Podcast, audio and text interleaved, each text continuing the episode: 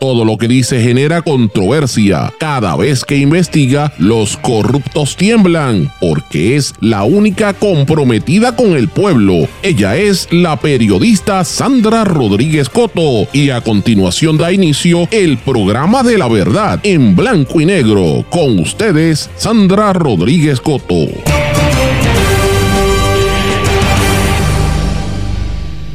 Viene una semana caótica para Jennifer González y Pedro Pierluisi por los casos que va a haber en los tribunales en el tema de Aguadilla, Rincón, Arecibo, Vieques y La Parguera.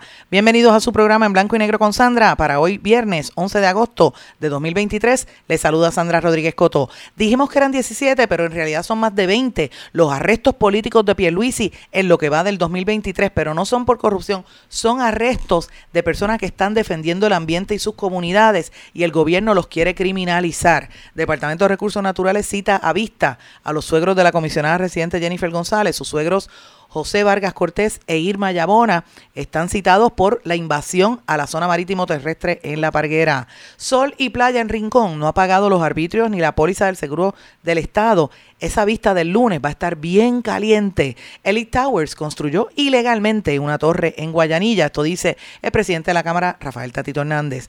Cagua, seguro que sí. Esa es la nueva campaña de la ciudad criolla. Más de un millón de dólares para la campaña publicitaria, pero tiene otros contratos por más de 300 mil con el sobrino de Aníbal Acevedo Vilá.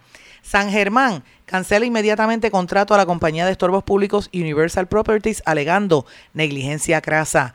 Defensoría de las Personas con Impedimento celebra su cumbre anual en Cabo Rojo. Contralora revela múltiples deficiencias de control administrativo. Estaba el garete la, lo que estaba sucediendo en el municipio de Mayagüez. Ron DeSantis suspende a la única fiscal estatal negra en el estado de la Florida en un movimiento radical y un alguacil se, se burla de ella. El expresidente de Ecuador, Rafael Correa, dice que el crimen organizado se ha infiltrado en el estado y que ya se puede llamar el Ecuador como un estado fallido luego del asesinato de Villavicencio, el candidato a la presidencia.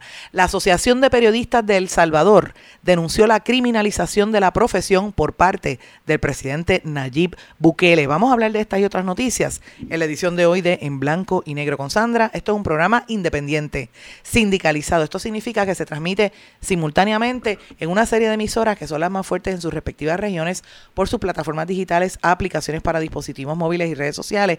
Estas emisoras son cadena WIAC, compuesta por WYAC 930 AM Cabo Rojo Mayagüez, WISA WISA 1390 AM desde Isabela, WIAC 740 desde la zona metropolitana. También nos sintonizan por WLRP 1460 AM Radio Raíces, La Voz del Pepino en San Sebastián, X61, que es el 610 AM y 94.3 FM, Patillas, Guayama y toda la zona del sureste y este del país. Y desde Ponce para todo Puerto Rico a través de WPAB 550 AM y ECO 93.1 FM. Vamos de lleno con los temas para el día de hoy.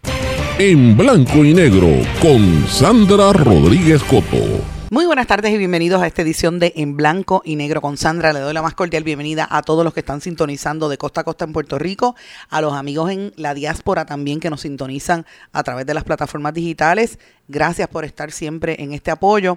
Señores, hoy terminamos una semana que ha sido bien candente, pero es una preparación porque la semana que viene va a estar bien dura, bien fuerte y va a ser una semana clave en muchos respectos para el país. Esta ha sido una semana como de preparación para lo que viene la semana que viene. La semana que viene es el Back to School formal. Em, empiezan las clases en casi todas las universidades y en las escuelas públicas del país y la gran mayoría de los colegios privados que no han comenzado comienzan la semana que viene. Así que esto va a estar bien caliente, pero a la misma vez esto coincide con una serie de casos que se van a estar viendo en los tribunales. Como dije en los titulares, se va a estar viendo las vistas de los casos que tienen que ver con la destrucción del ambiente en, en, La Parguera, en Rincón, en Aguadilla, hay vista también referente a lo de la cueva del indio en Arecibo y el caso del arresto en Vieques. O sea, eso de por sí nada más va a ser candente. A eso añádale el back to school, añádale también las movidas que va a haber del gobierno federal, añádale también el regreso del gobernador después de este viaje que está en Panamá, que esperemos que den resultados y contestación, ¿verdad? Porque la misión comercial que dieron a México, con toda la noticia negativa que empezó a circular en las redes sociales de un medio mexicano, todavía es la hora que no han explicado cuál fue el resultado, si alguno, de esa misión comercial. Pues vamos a ver qué pasa ahora mientras el país se cae en pedazos y está esa contienda eh, primarista entre Jennifer González y el gobernador. Él anda por allá por Panamá. Y evidentemente, pues todo lo que tiene que ver con Jennifer González, que va a estar súper caliente, eh, porque como escucharon en los titulares, el Departamento de Recursos Naturales le radicó una querella a los suegros de la comisionada residente por estar destruyendo el ambiente. Ese es el tema eh, candente. Vamos a hablar en breve sobre eso, pero tengo que mencionarle un tema que se relaciona y que es importante. En el día de ayer nosotros, ah, perdóname, y, y, debo mencionarles también que a esto hay que añadirle lo que viene en torno a salud y a CES, que de hecho hoy el secretario de Salud hace unas declaraciones en el periódico El Vocero, es donde el único habla. Recuerden que ahí es donde él prácticamente lanzó que quería buscar una postura política, pero veremos a ver si finalmente se lanza o no. Pero a todo esto, pues tenemos que añadirle los eventos que, como dije, van a estar ocurriendo la semana que viene. El contexto de todo esto que está ocurriendo, que yo quiero que ustedes que me están escuchando lo tengan bien claro, tiene que ver con la política pública establecida por el gobierno de perseguir a quienes protegen el ambiente, de castigar al que se atreva a, ir eh, básicamente a protestar porque no quiere que lo desplacen y al que piquetea por decir, mira, no quiero que me rompan lo que queda de playas o que me sigan desplazando, contra eso es que va el gobierno. Y ustedes recuerdan que ayer eh, hablamos en detalle sobre lo que yo denomino arrestos políticos, porque son arrestos políticos. Eh, la, la, policía se moviliza y el gobierno de Pierluisi los moviliza precisamente para criminalizar la protesta. Es el nuevo carpeteo y la persecución a los que defienden el ambiente y los que cuestionan las políticas de desplazamiento, como ha dicho el amigo Fermín Arraiza de la ACLU. Eh, y esto, pues, como dije, la semana que viene va a estar bien caliente por todas estas vistas que hay pautadas en el tribunal, pero es importante que recordemos esto que hablamos en el día de ayer. Yo dije en el día de ayer que eran 17 arrestos de ciudadanos, son más, señores. Es un arresto donde eh, en vez de garantizar la primera enmienda de la Constitución de los Estados Unidos, que habla de la libertad de expresión, incluyendo las protestas, aquí el modus operandi es distinto. La gente protesta, hace un piquete, entonces te tiran toda la policía del planeta, te la mandan para allá, sobre todo las unidades motorizadas, que son los, los antiguos tonton macuts, como yo le llamo, y luego las de operaciones tácticas. Y tan pronto llegan, yo a veces digo que son ellos mismos los que incitan porque empiezan a dar macanazos, tiran gas pimienta, arrestan a los manifestantes y les, imputan agresión, a veces otro tipo de delitos, a veces son menos graves. Y rápidamente el gobierno, en la oficina de la policía, emiten una, una como unas una declaraciones, a veces desde la fortaleza, para tratar de montar una narrativa diciendo que el pueblo fue violento, que agredieron oficiales. Y a veces se agreden, porque eso ha sucedido también, yo no estoy descartándolo, pero lo que sí es que es importante que se construye una narrativa de discordia, como que todo está mal, pero lo que hacen es hablar de las agresiones y de la supuesta discordia para no tener que contestar la incapacidad del gobierno en permitir esa violencia contra nuestro medio ambiente, ese desplazamiento de las comunidades, ese silencio que tienen las agencias de gobierno y el desarrollo económico, el mismo gobernador, es lo que provoca que la gente se infogone y siga protestando. Así que recuerden que yo había dicho el listado de personas que estaban eh, ¿verdad? Que han sido arrestadas en lo que va de este año. Mencionamos 17 y los voy a mencionar aquí nuevamente. Catherine Martínez, que fue arrestada en Vieques, eh, ustedes la escucharon ayer en el programa de ayer. El, en el área de la Parguera, que hubo varios arrestos. Ahí estaba Sheila Michelle Mejía, que es la esposa de Eliezer Molina. Pedro Amengual Gutiérrez, que no lo dejan salir de la casa con, a pesar del grillete electrónico. Y Ona Fournier Gómez, que la jueza, eh, por castigarla, le puso una, una fianza de 200 mil dólares. Fíjense qué cosa más increíble. El hombre que violó a su hija, la, la fianza va a ser creo que es de, de 4 mil dólares nada más. El, los asesinos la, las fianzas son de 5 mil dólares, pero a esta muchacha, por haber ido a protestar a la palguera, le metieron 200 mil de fianza. Dígame si eso no es un castigo. Si la, si la judicatura no está de acuerdo con esta política de persecución, ¿verdad? De crear estos presos políticos. También en el caso de la palguera arrestaron a Himalay Arroyo Zurita y a Francesca Vélez Ramírez y a Juan Edil Rodríguez González. También hay otro arresto importante que va a haber vista la semana que viene de la UC Colón Pérez en la cueva del Indio de Arecibo, que ha estado protestando allí por, ¿verdad? Obviamente el espacio de la zona marítimo eh, terrestre y el espacio del público que lo quieren eliminar. En Sol y Playa hay unos arrestos que tienen que ver con Yulmari Crespo Pavón, Miriam Díaz García y José Ramos García. Y en Aguadilla, los casos de Ángel Torres Rosado, José Soto Vadillo, Denis Pilar Otero Hernández, María Feliciano Rodríguez, Yamice Elías Rosa y Joana Santiago Santiago. Esos fueron los nombres que yo les dije a ustedes en el día de ayer, que los puse en una gráfica para que todo el mundo pues, esté consciente de lo que está pasando, pero hay unos nombres adicionales. En el caso de, quiero mencionar que el primero de mayo, no podemos olvidar el Día Internacional de los Trabajadores, eh, hubo también un, una serie, hubo tres arrestos en los cuales durante la vista de regla 6, que fue en alzada, no encontraron caso. La, la, vista en alzada fue el 14 de julio. Y estos tres arrestos fueron Jocelyn Velázquez, que es la portavoz de la entidad Jornada Se Acabaron las Promesas, la profesora y poeta Eva Ayala, que es representante del Sindicato de Maestros Educamos, y Josué Mitia, que es el presidente actual de la UTIER. Hay un cuarto arresto que quiero corroborar, pero voy a mencionar porque no estoy clara si fue este año o finales del año pasado, eh, y es el joven trans eh, eh, Javier Torres, que había sido arrestada en, en, la, en, las polémicas en Aguadilla. Así que tengo que verificar qué está pasando con Javier, eh, Yadiel, perdón, Torres, eh, para ver qué ha pasado con ese caso. Pero por lo menos ya le mencioné cuatro adicionales. Eh, y usted me va a decir a mí que esto no es una política de, de persecución. Pues claro que lo es. Es una política para hacerle la vida imposible a la gente, para, para que la gente eh, se canse y realmente esto es una forma nueva de persecución y de carpeteo porque mientras pasa eso, el mismo gobierno permite que se siga violentando la ley, ¿verdad? Y permite que se siga eh, desplazando a las comunidades. Y eso es lo que sucede, señores. Esta es parte de la, de la molestia que hay con esto. Pero ante la presión pública tan fuerte que ha habido en, los, en las últimas semanas eh, y la gente o sea, ya los políticos tienen que entender que la gente se cansó, la gente está clara con esto que está pasando y tú lo ves en los comentarios y la gente que, los medios de comunicación masiva que tratan de ser parte de la campaña de descrédito no tienen, no tienen efecto porque la gente ya los, los tiene leídos, saben que son parte precisamente de esa campaña. Una cosa que, que yo creo que ha calado eh, y tiene que ver también un poco con la, el tema de la primaria en el PNP, entre la posible primaria entre Jennifer González y Pedro Pierluisi, pues ustedes saben que hace varias semanas el esposo de Jennifer González fue eh, mientras estaba la prensa allí en el Tribunal Federal esperando el veredicto y lo que estaba sucediendo en el caso de ah, el, boxeador de Verdejo, aprovechó y llegó allí a buscar información. Pues miren, lo que pasa es que sabían lo que venía y después de esto la comisionada residente hizo unas expresiones en contra de la secretaria del Departamento de Recursos Naturales.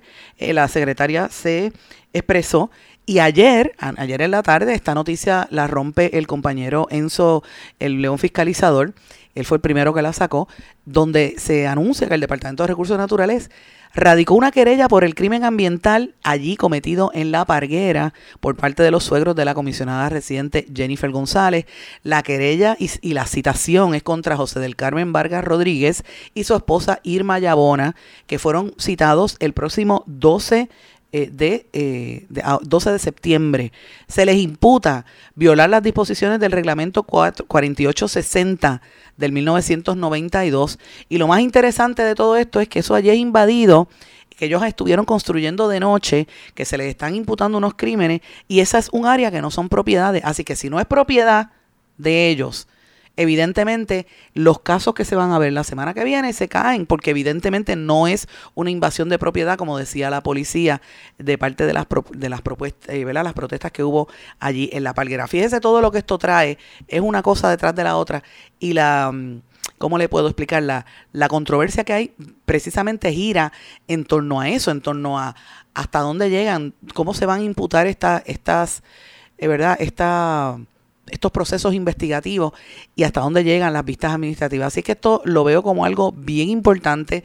Como le dije, esto es el comienzo de lo que se va a vivir la próxima semana, va a estar bien intenso. Yo quería que escucharan parte de, bien breve de algunas declaraciones que hizo el ambientalista Eliezer Molina, que ustedes saben eh, ha sido la persona que ha estado llevando gran parte de esta protesta y, liderando la protesta. De hecho, su esposa fue una de las que fue arrestada allí mismo en la parguera y tiene vista la próxima semana. Esto fue parte de lo que él mencionó. Es muy positivo lo que acaba de ocurrir hoy, como muchos han visto y quien no lo ha visto. Las autoridades eh, que se encargan de los recursos naturales en Puerto Rico, llámese el Departamento de Recursos Naturales, acaba de citar a los suegros de Jennifer González por el crimen ambiental que ha ocurrido en la propiedad que dice ella que todavía no es su propiedad, pero que en la eventualidad será su propiedad de Jennifer González, pensaba ella, donde los manifestantes en Puerto Rico fueron y restauraron el hábitat destruida por estas personas, pues ya oficialmente han sido citadas y tienen una vista donde se hará y si ellos no van, se les declarará en rebeldía. En esa vista tendrán que afrontar la destrucción de un sistema de mangles compuesto por mangles rojo, mangle negro, la destrucción de un salitral, el relleno de un salitral para el desarrollo de un estacionamiento para una caseta ilegal ahí en la palguera, perdón, en la palguera con L, porque la palguera es una reserva natural que hay allí en Lajas, pero la palguera es un lugar donde ha sido invadido por un montón de profesionales, donde muchos están reunidos en un hospital, doctores, y han tenido un contratista que le ha dado por hacer estas cosas ilegal de noche, donde sabemos y estamos totalmente seguros, donde ha sido probado que de forma nocturna hacen estos cambios. Y estos cambios, en especial en esa infraestructura, los ha hecho el señor Jovín, esposo de Jennifer González, suscrito Aquí no hay espacio para especulaciones. El esposo de Jennifer González ha cometido unos actos criminales ambientales en la reserva natural de la Parguera en Lajas. Ahora, las personas que fueron al FBI, porque este fue el bueno, eso fueron algunas de las expresiones que hizo Eliezer Molina. Tengo que cortar porque empiezan palabras soeces, así que no, no se pueden incluir. Pero era para que ustedes tuvieran una noción de cuál es el, el tema de lo que ha estado expresándose. Y en efecto, esto vaticina que la semana que viene va a estar bien, bien caliente. Quiero mencionar también que ustedes recordarán que después de la protesta que hubo allí en esa zona, fueron esas mismas personas a sembrar mangle en el área del salitral que han estado invadiendo, que han estado rellenando. Y sembraron, pero muchas cantidades de mangle rojo particularmente en esa zona. Señores, han pasado apenas como tres, menos de un mes, tres semanas. Eh, y como eso es un área ¿verdad? Eso es una reserva natural y eso se mo cuando llueve se conserva el agua como si fueran unas pozas de agua, parece una piscina. Ya todos esos salitrales que eran el parking que se rellenó allí de noche ya está lleno de agua y ya están floreciendo, que es una cosa increíble, cómo la naturaleza logra recuperarse eh, y empieza otra vez a, a, tratar de sobrevivir allí en la parguera. Así que, y esto fue una cosa bien pequeña, imagínense si, si se da una limpieza y se corrobora y se limpia y se tumba todo lo que se ha construido de manera ilegal, cómo eso podría mejorar el medio ambiente en esa reserva natural. Así que por ahí es que vienen las próximas movidas que me parece que es bien importante, señores. Pero hay unos temas adicionales que quería traer ahora en el día de hoy que me parece importante.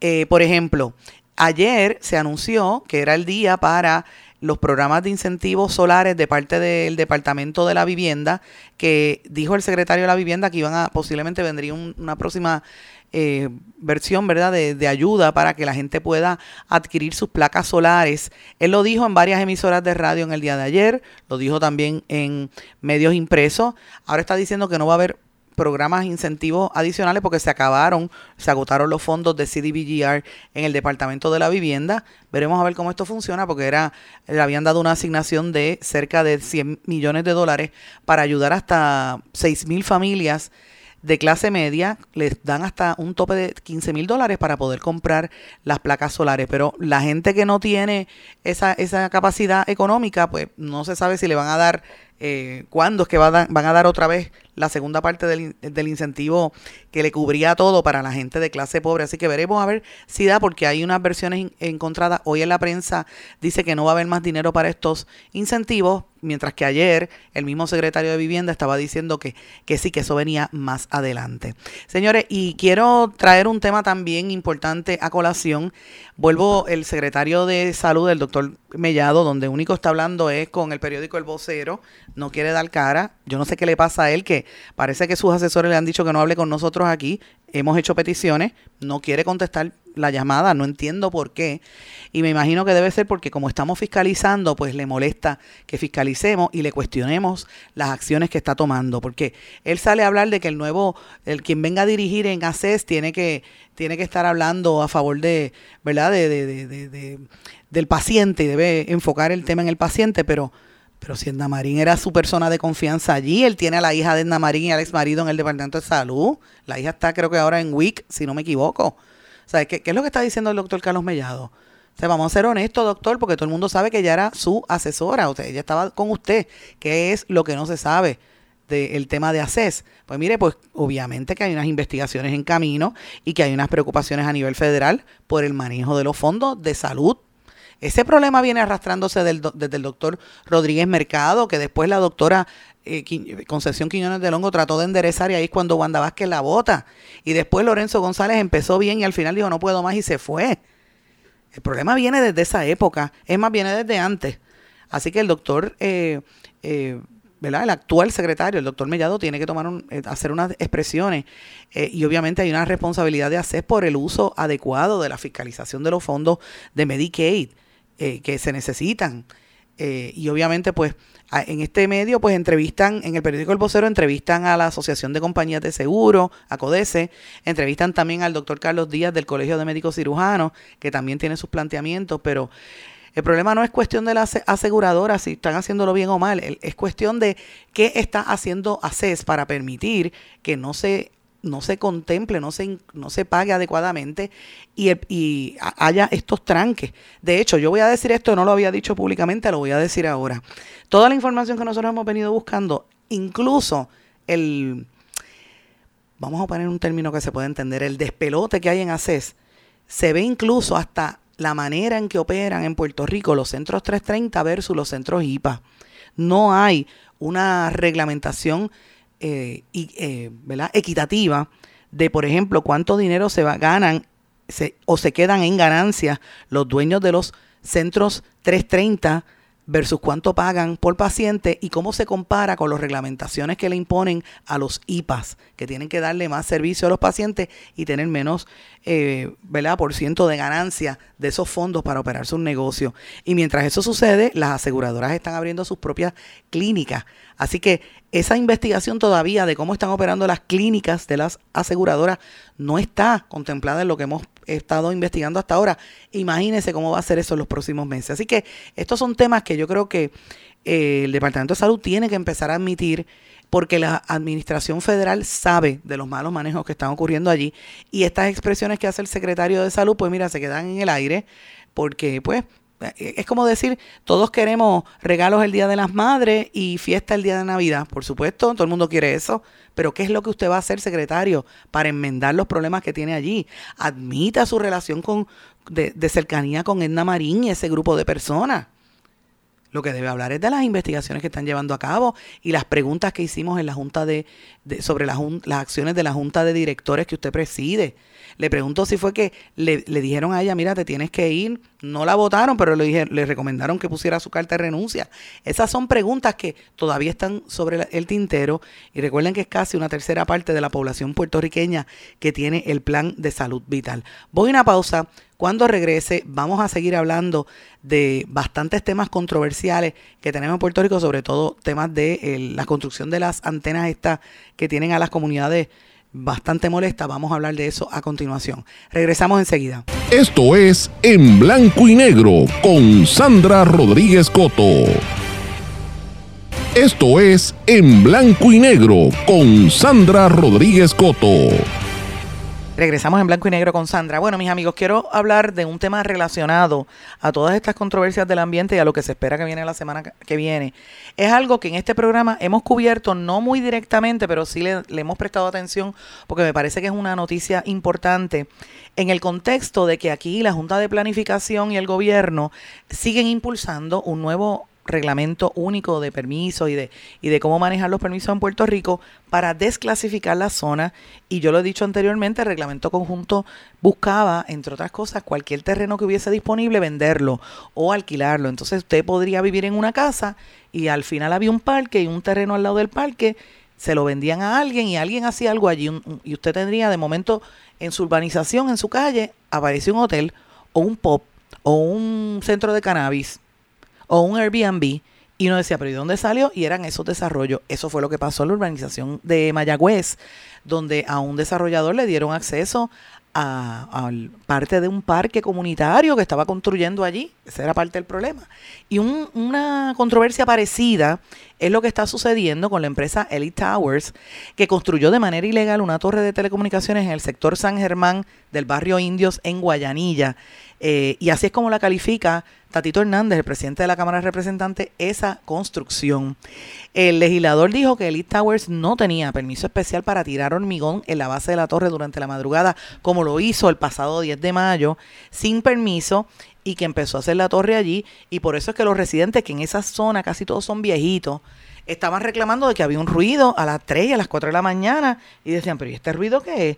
Y era que la compañía estaba montando la zapata para poder poner esa torre. Imagínese que usted esté viviendo en un campo y de momento cuando abre la ventana le pusieron una torre al lado de su casa. E, eso es terrible. Y ese reglamento y lo, lo, que está pasando en el gobierno de Puerto Rico, de la forma en que se está manejando la situación en Puerto Rico, e, e, es así. Todo se está haciendo de una manera, es una locura una manera así, sin pensarlo, para darle beneficio a los, a los inversionistas que vienen de afuera, para regalarle el país prácticamente, es lo que está pasando. Entonces, eh, cuando son personas mayores, 70, se siente que se, que se retiró, ¿verdad? Que, que pensaba vivir decentemente para encontrarse de momento como está la economía en Puerto Rico, que está tan alta que, mira, el retiro no les da para vivir. Entonces, tú vives un problema, no, no, no te da retiro para vivir no te dan los beneficios para coger las placas solares o no tienes el dinero para comprarlas. Se te va la luz todos los días, se ve el agua. ¿Sabes qué, qué calidad de vida es esa? Le, van a quitar 75 mil personas que querían sacar del plan de salud vital. O sea que tampoco, si eres indigente, no puedes tener plan médico. ¿Sabes? ¿De qué estamos hablando? ¿Eso es calidad de vida? Pues claro que no. Entonces, en este caso particular, obviamente, los, ¿verdad? los residentes en Guayanilla fueron, hicieron querella, eh, y el, la misma policía vio que no había permiso. Entonces, ¿cómo es posible que le hayan dado autorización para que hagan esta construcción? Pues esto es serio y esto se está replicando en todo Puerto Rico. Las comunidades tienen que estar alertas a lo que está sucediendo. Así que es un tema que siempre le vamos a prestar atención. Señores, y usted, hablando también de gente mayor, y usted, aunque sea joven, ojo, cuidado, siguen cayendo el pescadito la gente víctima de fraude mediante llamada telefónica. El compañero Pablo Lemuel estaba hablando de otro, otro gimmick de esto. Eh, un mensaje que tú llamas, te, te salen unos números, 787-693-6762, 787-693-6762 y 787-558-1468, 558-1468 y entonces te dice un mensaje que tu cuenta ha sido bloqueada por el pago de 110 a eBay. Entonces hay gente que compra en eBay o en, Amazon, ¿verdad? Y dice, pero espérate, ¿qué es esto? Y entonces llamas a ese número para desbloquear y cuando te dicen, mire, deme número de banco, pues tú crees que te están bloqueando la cuenta del banco y lo das y la gente cae y cometen e, estos errores de fraude están bien jocos. Así que si usted recibe llamada de algún número, mire, primero usted no tiene que dar información por teléfono. Y segundo, los números, esté pendiente. Esto fue en el área de Fajardo. 787-693-6762, 558-1468. De esos dos números estaban viniendo las llamadas. Señores, y en el área de San Juan, Ocean Park y el condado siguen habiendo destrozos, amanecen nuevamente hoy, al igual que ayer, las, las playas con aguas sucias. Eh, es una cosa horrible. Hay unos, uno, una evidencia que los científicos de, de acueductos, por ejemplo, y tengo los estudios en mi mano que puedo decirle el nombre. Vamos a hablar de esto en, en, las próximas semanas, pero tengo los documentos ya que corrobora que Acueductos también sabe que todos esos coliformes, agua sucia llena de E. coli, ¿sabe? De, de, desechos humanos, de, de caca, es la que están tirando en la playa allí y que como la infraestructura es tan antigua, está colapsando, porque eso está en agua, en arena. ¿Ustedes recuerdan aquel edificio que se cayó en Florida? Pues así mismo están esas playas, 60 años, el mar dando cantazo y cantazo y cantazo, por eso que usted ve que en Champ Park ya llegan ahí a la casa de María Luisa Ferrán, eh, está allí el agua. Pues, ¿qué está pasando? Pues esta intención del gobierno de construir y reconstruir y dar permiso para 48 edificios, perdón, para 24 edificios, no 48, 24 edificios, desde el área del condado hasta Ocean Park, pues va a grabar aún más esto. Entonces, por las noches sigue habiendo un, un, degenere allí. Siempre lo ha habido, pero estos últimos meses esto está bien fuerte. Eh, la peste de, excremento y los turistas se creen, se meten al agua pensando que eso no va a afectar. En el área de anidaje de tortuga, todas las noches, cuando se levanta por la mañana, usted ve las ruedas, las huellas de los Ford Tracks y de las motoras por allí corriendo. Y la prostitución masculina fuerte todos los días es, pero cantidad de ropa interior, condones usados que usted los ve allí, jeringuillas, bolsitas de cocaína y tú sabes, de la droga. Y la gente lo ve, lo dejan en la arena y eso es lo que los turistas y los residentes están viendo. O sea, esta situación que lo hemos venido denunciando desde hace meses, que publicamos incluso esta fotografía, sigue pasando cada día peor. Señores, el municipio de San Germán el alcalde Virgilio Olivera anunció un comunicado de prensa que le canceló el contrato a la compañía de estorbos públicos Universal Properties, la que está bien caliente, porque dice que esta empresa eh, estaba contratada bajo el gobierno anterior al de él desde el año 2019, pero estaba cumpliendo, no estaba cumpliendo con los requisitos y la cancelan por negligencia crasa en sus funciones. Eh, le enviaron la carta y dijo, mira, no están limpiando bien. Y esta es la misma empresa que ha tenido señalamientos por los malos manejos de desperdicio sólido. Así que lo planteo porque es una noticia importante. La oficina del Contralor, mientras tanto, reveló múltiples deficiencias en el control administrativo y desaparición de propiedad en Mayagüez. Siguen habiendo problemas en Mayagüez. Yo sé que los colegas en la zona noroeste han estado trabajando de este tema bastante, pero lo quería mencionar porque he estado también muy atenta a los informes de la auditoría. No solamente le robaron allí para Medi, para Medi sino también el mal manejo es como un, desastre lo que tienen allí. Es un, como dicen, algarete, es lo que dice ese informe de auditoría que refleja pues, una serie de problemas muy serios en la forma en que están eh, operando. Eh, también hablando de municipios, quería traer lo que está haciendo el municipio de Caguas. Y ojo, la gente que me oye de Caguas, que yo sé que están siempre pendientes a lo que nosotros decimos. Me refiero al anuncio que hizo el alcalde de Caguas, William Miranda Torres, de que está lanzando la campaña Seguro que sí, Caguas, seguro que sí, la nueva campaña para destacar y promover los atractivos turísticos y culturales, la calidad de vida y las ventajas empresariales que ofrece la ciudad que él dirige. Es una nueva campaña como para subirle el ánimo a los cagüeños y volver a traer la vida que siempre ha habido en Caguas, que William Miranda Marín, el padre del incumbente, pues había logrado durante tantos años posicionar a Caguas en, una, en un área privilegiada, ¿verdad?, de imagen pública con los trabajos que estaba haciendo. Eh, y esta campaña va a incluir 10 comerciales, 4 anuncios de radio, videos musicales, prensa, billboards y otra serie de cosas a través de la web.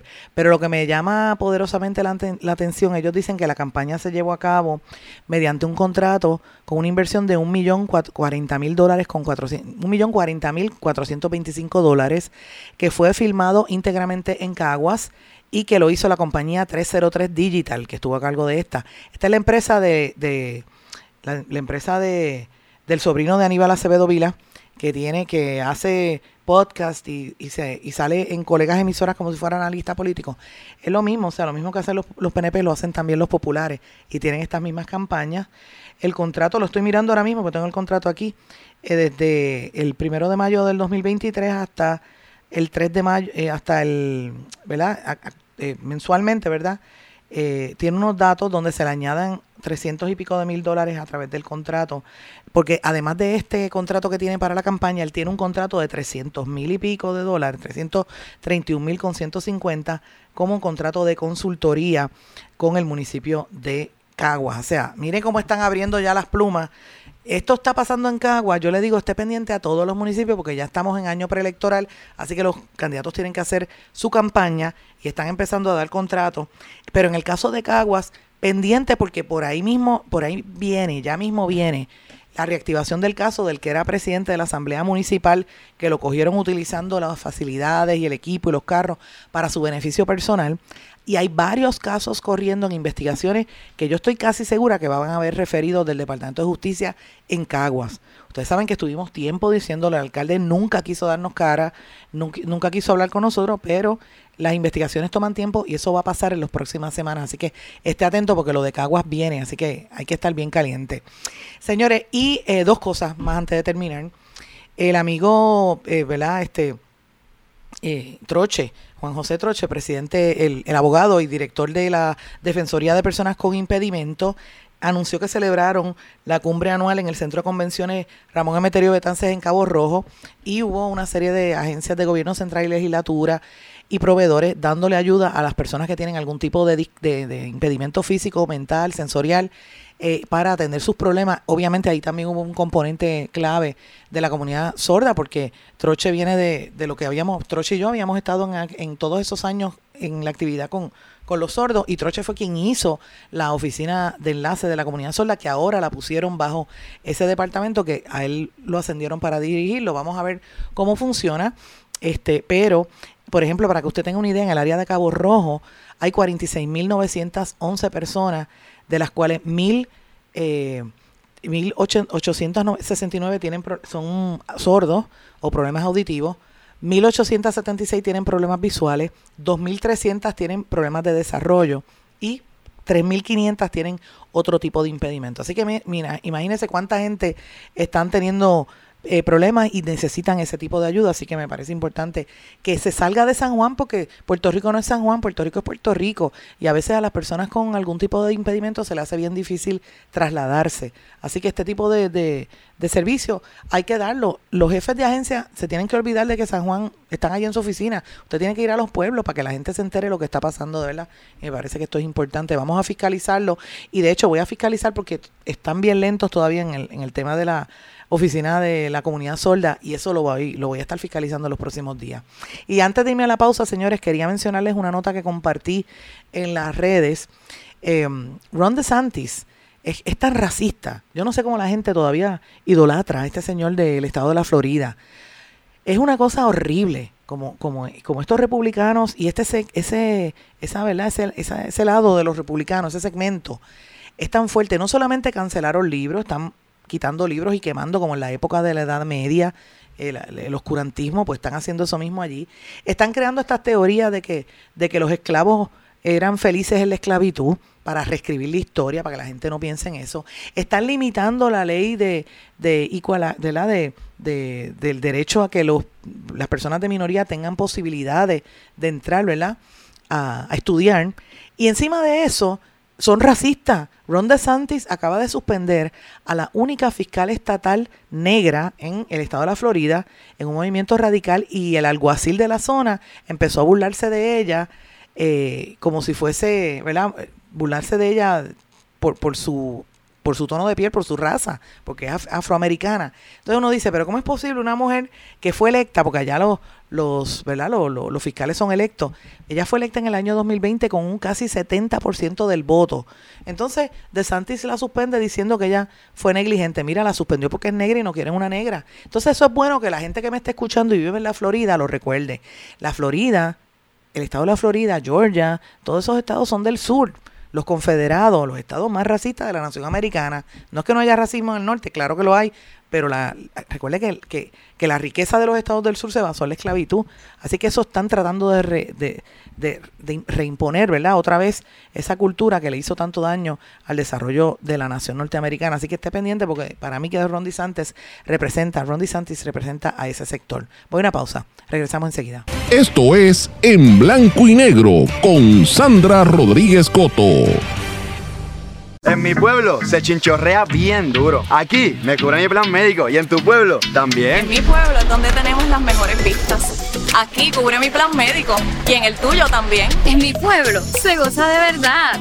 Aquí me cubre mi plan y en tu pueblo también. Plan de salud Menonita en todo Puerto Rico. El plan médico que te cubre con una extensa red de médicos, especialistas y laboratorios. Además, te cubre en el hospital de tu preferencia en cualquier lugar de Puerto Rico. Plan de salud Menonita. Quites el dolor de cabeza con sus obligaciones de contabilidad con los servicios que presta Villalba y Villalba Company. Directo, personal y con sensibilidad humana. Lo que se busca en un verdadero asesor de contabilidad para todo tipo de servicio de contabilidad, pago de IBU, pago de nómina, informes trimestrales y anuales y otros. Ofrecen servicio directo personalizado. Villalba y Villalba Company. Para orientaciones, su teléfono el 939-336-5774. 939-336-5774. Oye, Brian, no te vayas. Llévame contigo para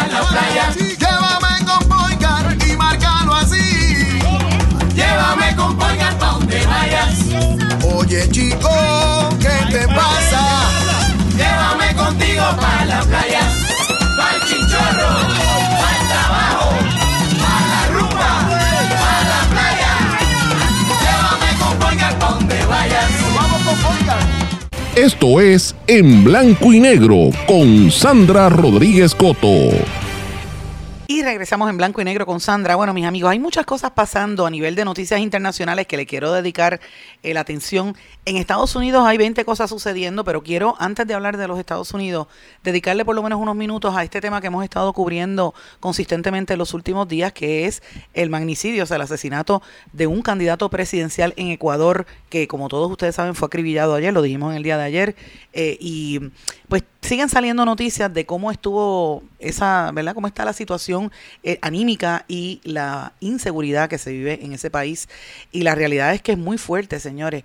Eh, yo publiqué ayer un vídeo que después se tornó viral. El vídeo era del compañero, eh, el demócrata de la República Dominicana.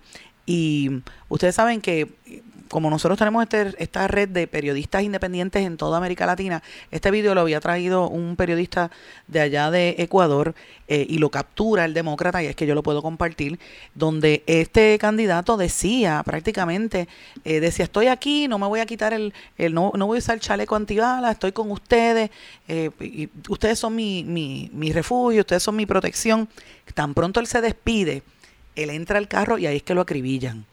Y yo de verdad que eh, los que me siguen en las redes sociales saben que puse el audio, no lo voy a compartir aquí porque es como morboso recordar los minutos antes de, de, que una persona perdiera su vida. Pero lo más terrible de todo esto es que se descubre, como dijimos en los titulares, que ahí quien está detrás de todo esto, según trasciende, son unos, eh, unos, este, ¿cómo se llama? Unos mercenarios que fue lo que se dijo, eh, las autoridades detuvieron a seis colombianos vinculados al asesinato de Villavicencio y el ministro del Interior de, de allá de Ecuador precisó que fueron arrestados en el sur de la capital. Fíjense una cosa, que cuando yo vi ese arresto, a mí me recordó rápidamente a lo que pasó hace dos años en Haití, que fueron un grupo de 12 de, originalmente eran 12, pero se capturaron primero 7 y después como 9 en total mercenarios colombianos, precisamente, que fueron a Haití a matar a este al presidente haitiano. Fíjense que desde que matan al presidente haitiano, que se le metieron en la casa y le dispararon a alguien a la esposa, la esposa sobrevivió. Desde ese momento es que está el caos fuera de control en ese país. Los problemas estaban, no era que no, lo, no estuvieran pasando, pero, pero Haití es un estado de, de locura. La gente a veces se organiza para tratar de evitar que sigan violando niñas y viejos y, niños, porque utilizan las violaciones para, para como un, una herramienta de guerra. Eso es aquí al lado, en el Caribe. Entonces, cuando vemos lo que está pasando en Ecuador, es una situación bastante parecida. Es una ola de terror lo que se está viviendo allá. Y este candidato en particular había dicho, eh, me refiero a Villavicencio, había dicho desde hace tiempo que él eh, había siempre estado recibiendo eh, amenazas de bomba, eh, pero él no tenía blindaje, él no lo estaban protegiendo. Ahí es que lo asesinan en un atentado que obviamente convirtió ese barrio donde él estaba presentándose en una zona de guerra y sumió al país en un acto de consternación terrible, al punto que, eh, ¿verdad? Lo que se ha demostrado es que el gobierno de Guillermo Lazo no tiene manera de contrarrestar la brutalidad de estas organizaciones del crimen eh, narcotráfico, ¿verdad? Lo, que le llaman el crimen organizado, cómo están asumiendo el control. La banda criminal Los Lobos reivindicó el asesinato, dijeron que fueron ellos. El gobierno de Lazo eh, decretó un estado de excepción después del asesinato, pero no es el primero que sucede, ha estado sucediendo anteriormente. Y eh, él está frustrado, este señor, este presidente Lazo, que a todas luces ha sido bastante inepto, entonces le pide ayuda al FBI y en un país que es independiente y sobre todo los, los políticos que son progresistas o que son opositores, al ver una petición de ayuda hacia los Estados Unidos, en un país que obviamente tiene su soberanía nacional, lo ven como una, un reconocimiento de que no puedes, de que no tienes la capacidad y tienes que pedirle al americano o al norteamericano que te venga a ayudar y te, y te conviertes en una colonia. Fíjense, nosotros estas discusiones en Puerto Rico no las hacemos porque como Puerto Rico es colonia, pues aquí la idiosincrasia, la gente está acostumbrada a mendigar y a exigirle a que los americanos nos, nos den todo. Pero si fuera un país independiente, como está pasando esto, se ve mal.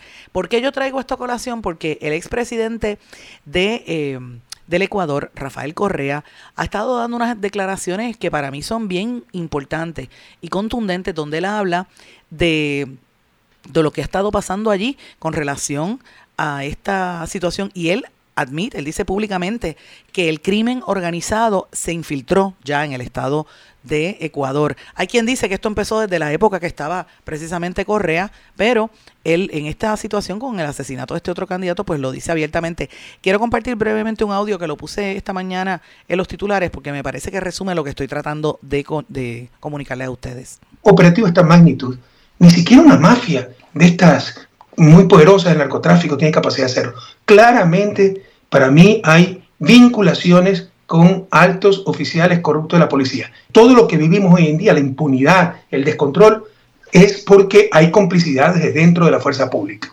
Sobre lo de Lazo, pues que su estado de excepción es el enésimo, porque no es solo dictar estado de excepción, sino tener una estrategia integral de seguridad. Y llamar a la FBI, pues muestra del fracaso de su gobierno, y lamentablemente con su gobierno ha hecho fracasar al Estado. Ya podemos llamar a Ecuador un Estado fallido. O sea, que, que, Ecuador es un estado fallido. Esto, este que estaban escuchando era Correa. Ustedes saben que Correa es una persona que estudió, creo que fue en Harvard, estudió en Estados Unidos, hombre muy culto, pero que de hecho cuando él estuvo en la presidencia fue quien le dio asilo político a Julian Assange, al periodista, que tan pronto cambia el gobierno, pues este Toledo, que después estuvo convicto, de ahí para abajo ha habido una serie de problemas grandísimos. Pero este político está buscando la, el, volver al poder allá en, en, en, Ecuador, pero trae un tema que a mí me tiene que poner a pensar y yo le digo a usted, usted dirá, bueno, Ecuador está lejos de aquí, no tenemos relación con Ecuador. Pues mira, eh, realmente no, no es un país con que, en el que estemos constantemente, pero debemos mirar a Puerto Rico ante ese espejo. ¿Usted sabe por qué? Porque cuando hay un Estado fallido, como dice Correa, es cuando ya las instituciones están entregadas a, al, al crimen. Eh, donde se permiten los asesinatos de esa magnitud. Puerto Rico no hemos llegado a ese extremo y yo les ruego a Dios que esto nunca pase porque pues cada vez es peor. Pero nosotros no estamos tan lejos de llegar a una situación como esa. En estos días, mis amigos, con todos los asesinatos que han habido, el hombre que violó a su hija, a su niña, que eh, el otro que, que apareció decía que era la pareja, un, un bambalán de 27 años, que era el parejo de una nena que tenía 13 el que violó a su hija y la dejaba encerrada y la hizo parir y, y la maltrataba y ahora no se sabe que está huyendo, ¿sabe?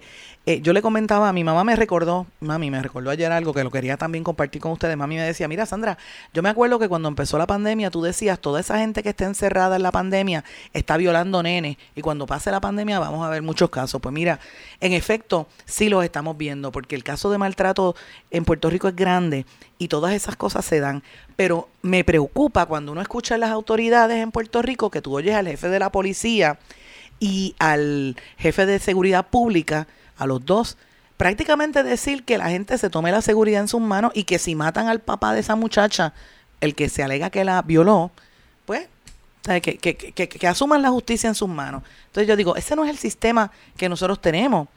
Si eso pasa en Puerto Rico, que ese hombre aparezca muerto, estamos bien cerca de ser lo que es Ecuador. Y usted dirá, ese hombre no merece vivir. El, el hombre que violó a su hija y la, y la preñó y después la maltrataba. El problema es que usted no sabe si ese fue el que lo hizo él tiene un derecho, ¿verdad? Eh, una presunción de inocencia. Y eso se va a ver un día en corte, porque ese es el sistema judicial que nosotros tenemos. Era como pasaba con, con Félix Verdejo. Hay, hay quienes decían que, mira, se volvió loco, pero había que esperar, ¿sabes? No, no incitar a la violencia, no incitar a que le hicieran nada. En el juicio, después se demostraron un montón de cosas y al final salió culpable. Pero por eso es el sistema que nosotros tenemos. Cuando se empiezan a hacer estos llamados, y yo tengo que hacer este llamado público terminando la semana, algunas personas en los medios de comunicación que son irresponsables de, como decir, mira, ya le van a dar la bienvenida en la cárcel. ¿Qué es eso? ¿Cómo tú vas a decir eso? Cuando en las cárceles de Puerto Rico están matando presos todos los días, aparece uno muerto y aquí nadie dice nada, como si no fueran seres humanos. De las cárceles están pasando cosas malas también. Y tenemos una secretaria de, de corrección que todo el mundo la protege y nadie dice nada. Y cuando nosotros la, la increpamos, cuando hicimos la serie hace una semana, hace varias semanas, no nos dio cara. Y siguen muriendo gente. Entonces, ese llamado de que si atrapan a uno de estos criminales en Puerto Rico, lo, lo asesinen o le hagan algo, le den la bienvenida en la cárcel, es lo mismo que está viendo en Ecuador. Y de ahí a que empiece el, el narcotráfico a, a controlar, pues es cuestión de nada. En Puerto Rico ya podríamos decir que está controlando en algunas regiones. eh, capos de la droga tienen barrios completos, residenciales, y tienen mucho control en muchas zonas. La gente tiene miedo de tomar acción precisamente por eso. Y hay que tener cuidado de que no se nos vaya de las manos, señores. Miremos esos ejemplos de América Latina para no cometer los errores que se cometen y, que se dan. Y precisamente hablando de América Latina, Aquí todo el mundo dice, aquí lo que hace falta es un buquele. Y yo he estado siguiendo muy de cerca y todos los días busco los periódicos de y la noticia de El Salvador, ver qué está pasando allí, esas cárceles, toda esta, esta presentación que él se hace del hipster, ¿verdad? Y, de, y, y yo lo veo como un pichón de dictador.